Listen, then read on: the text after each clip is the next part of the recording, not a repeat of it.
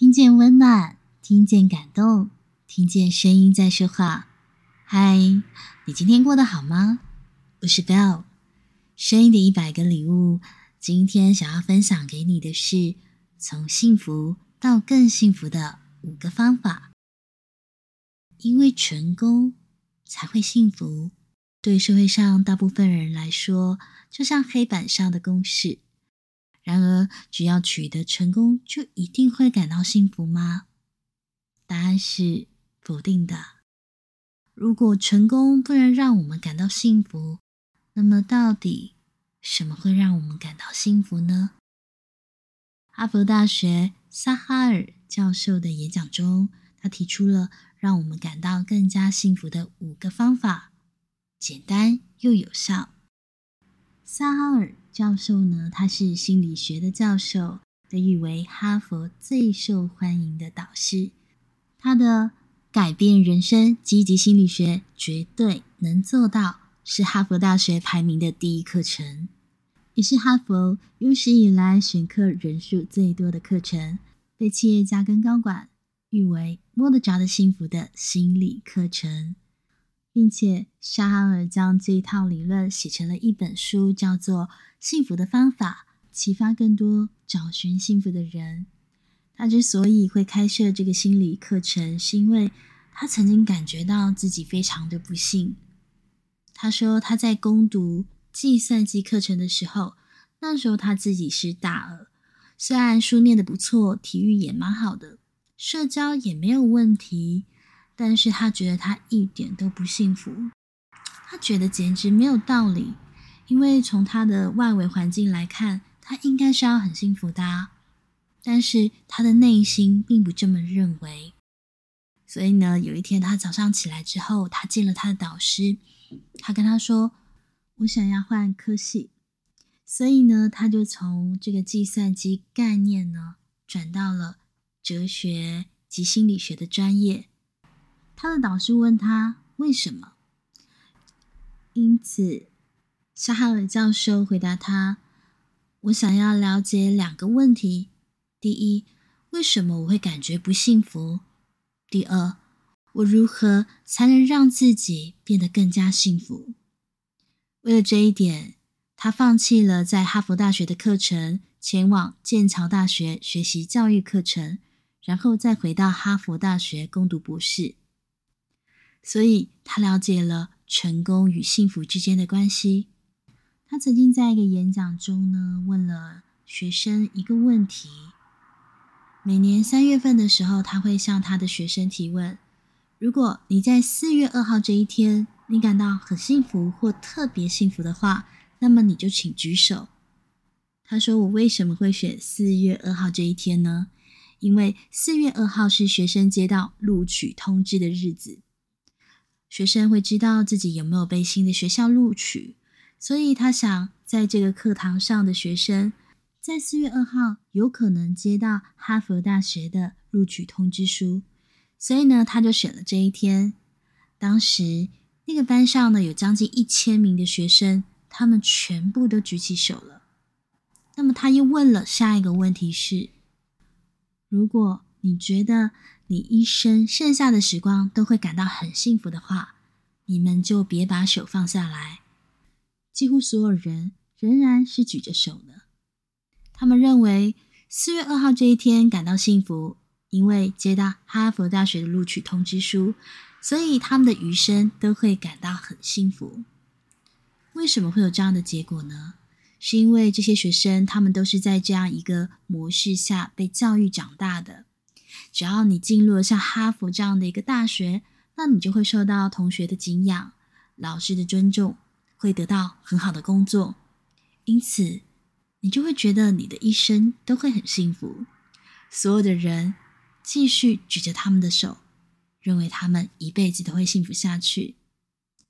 这时候，教授又问了一个问题：如果你们此时此刻感到幸福，不用感到。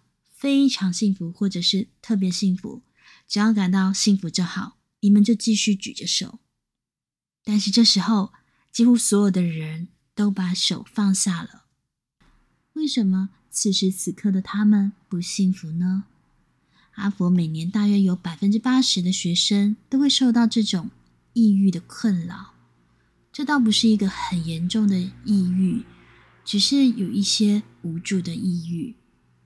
对他们其中的一些人来说，以及对于这个大部分的社会的人来说，成功、才会、幸福，就像是黑板上的公式。当他们发现这些公式其实不成立之后，失望就会带来这种抑郁。那么，公式到底成不成立呢？其实，如果是把这个公式反过来看，幸福才会成功，就是完全成立的。幸福可以引导我们走向成功，所以沙哈尔教授提出了从幸福到更幸福的五个方法。第一个，要幸福，首先要接受不幸福。如果成功不能让我们感到幸福，到底什么才能够使我们感到幸福呢？我们首先要明白非常重要的几个点，才能够让我们的内心感到幸福。首先，我们要重新接受自己作为人类个体的一个事实。我们要知道，人类的个体不仅感受幸福，也会感受到痛苦、哀伤、忧愁等等各种不良的情绪。他说，他第一次在哈佛大学开设课程的时候，有个学生和他一起共进午餐，但那位学生不是他班上的学生，但是他的室友选了他的课。那个学生呢，一坐下来就和他说：“既然你现在已经教了这个课，你要格外当心哦。”他就问他说：“为什么呢？”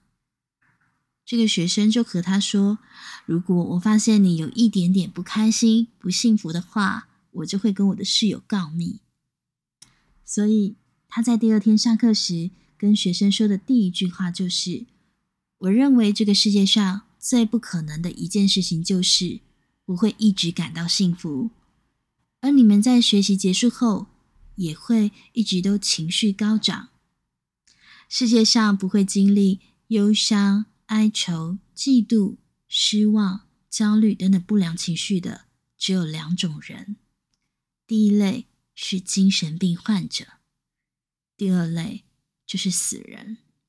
所以，如果你确实经历了这种痛苦的情绪的话，我是会为你们非常高兴的，因为这个证明：第一个，你不是精神病人；第二个，你不是死人。所以在很多社会的国家当中，我们看到的第一个问题就是。我们普通人不允许自己经历这种本来很真挚、很本源的情感，或者我们经历这种情感的时候会感到非常的不舒服，所以我们必须允许自己全心的去接受这种痛苦情绪。我们能够坦诚的接受它，把它写下来，或者会向我们的家人、朋友、治疗师等把这些情绪说出来。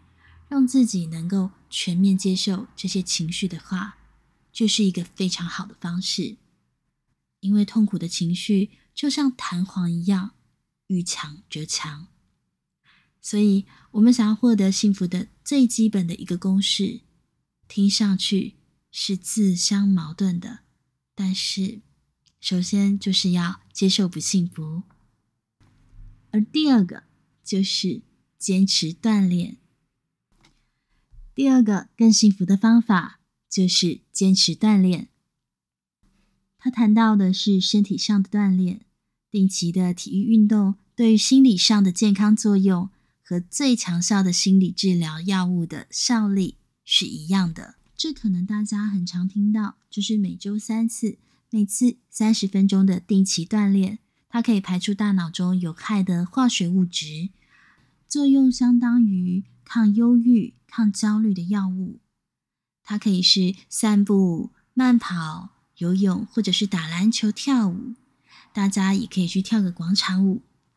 定期锻炼还可以增强我们的注意力、创造力，还可以改善我们的人际关系，以及有利于自信心的提升。哈佛大学有很多著名的心理学家，他们把定期的心理锻炼称为心理治疗上的灵丹妙药。所以一周三次，每次三十分钟，这样的体育锻炼就足够了。再来是第三，感恩的心，它是非常重要的一点，要有感恩的心。多项的研究表示，当你很感激一些事情，你把它写下来，不管是大事或是小事，这样会让你感到更加的幸福，身体也会更健康。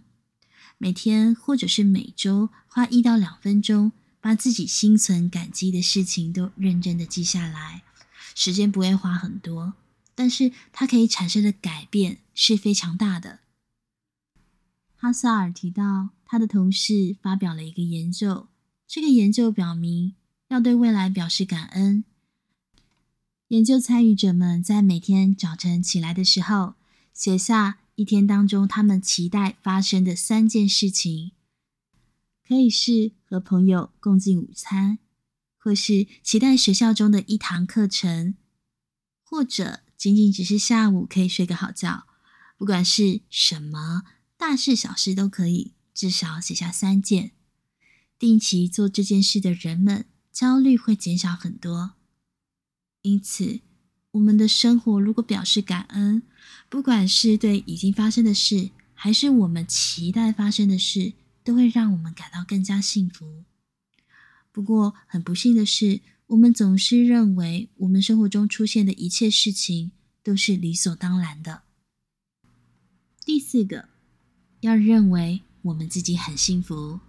除了刚刚上面说的三点之外，他还要强调的第四点就是我们自己很幸福。有研究学者对外在的身体行为进行了研究，他让研究参与者从两个方式中选择一种，一种很放松的、充满能量的姿态，一种是紧张的、低能量的姿态。每个姿态保持两分钟。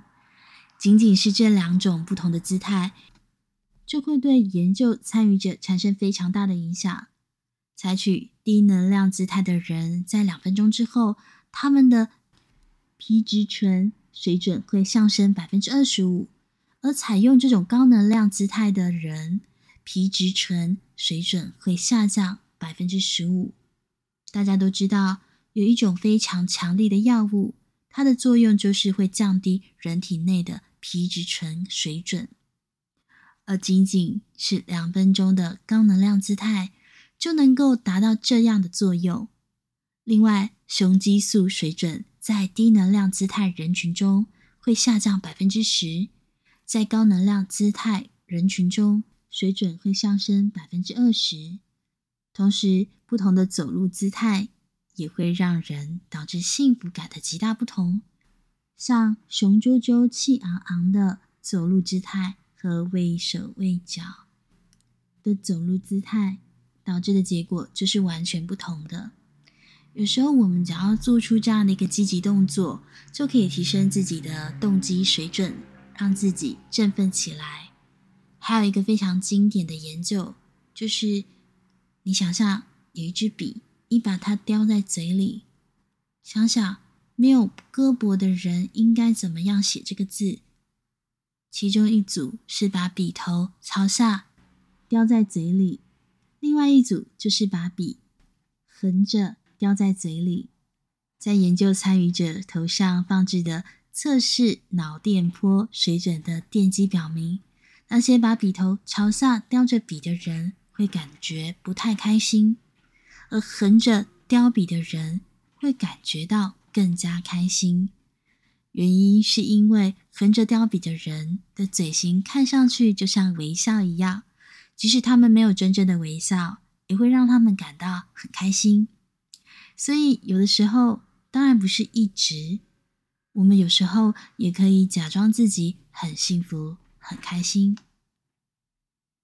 最后一个最重要的、非常重要的一点，就是要珍视与爱人共处的时光，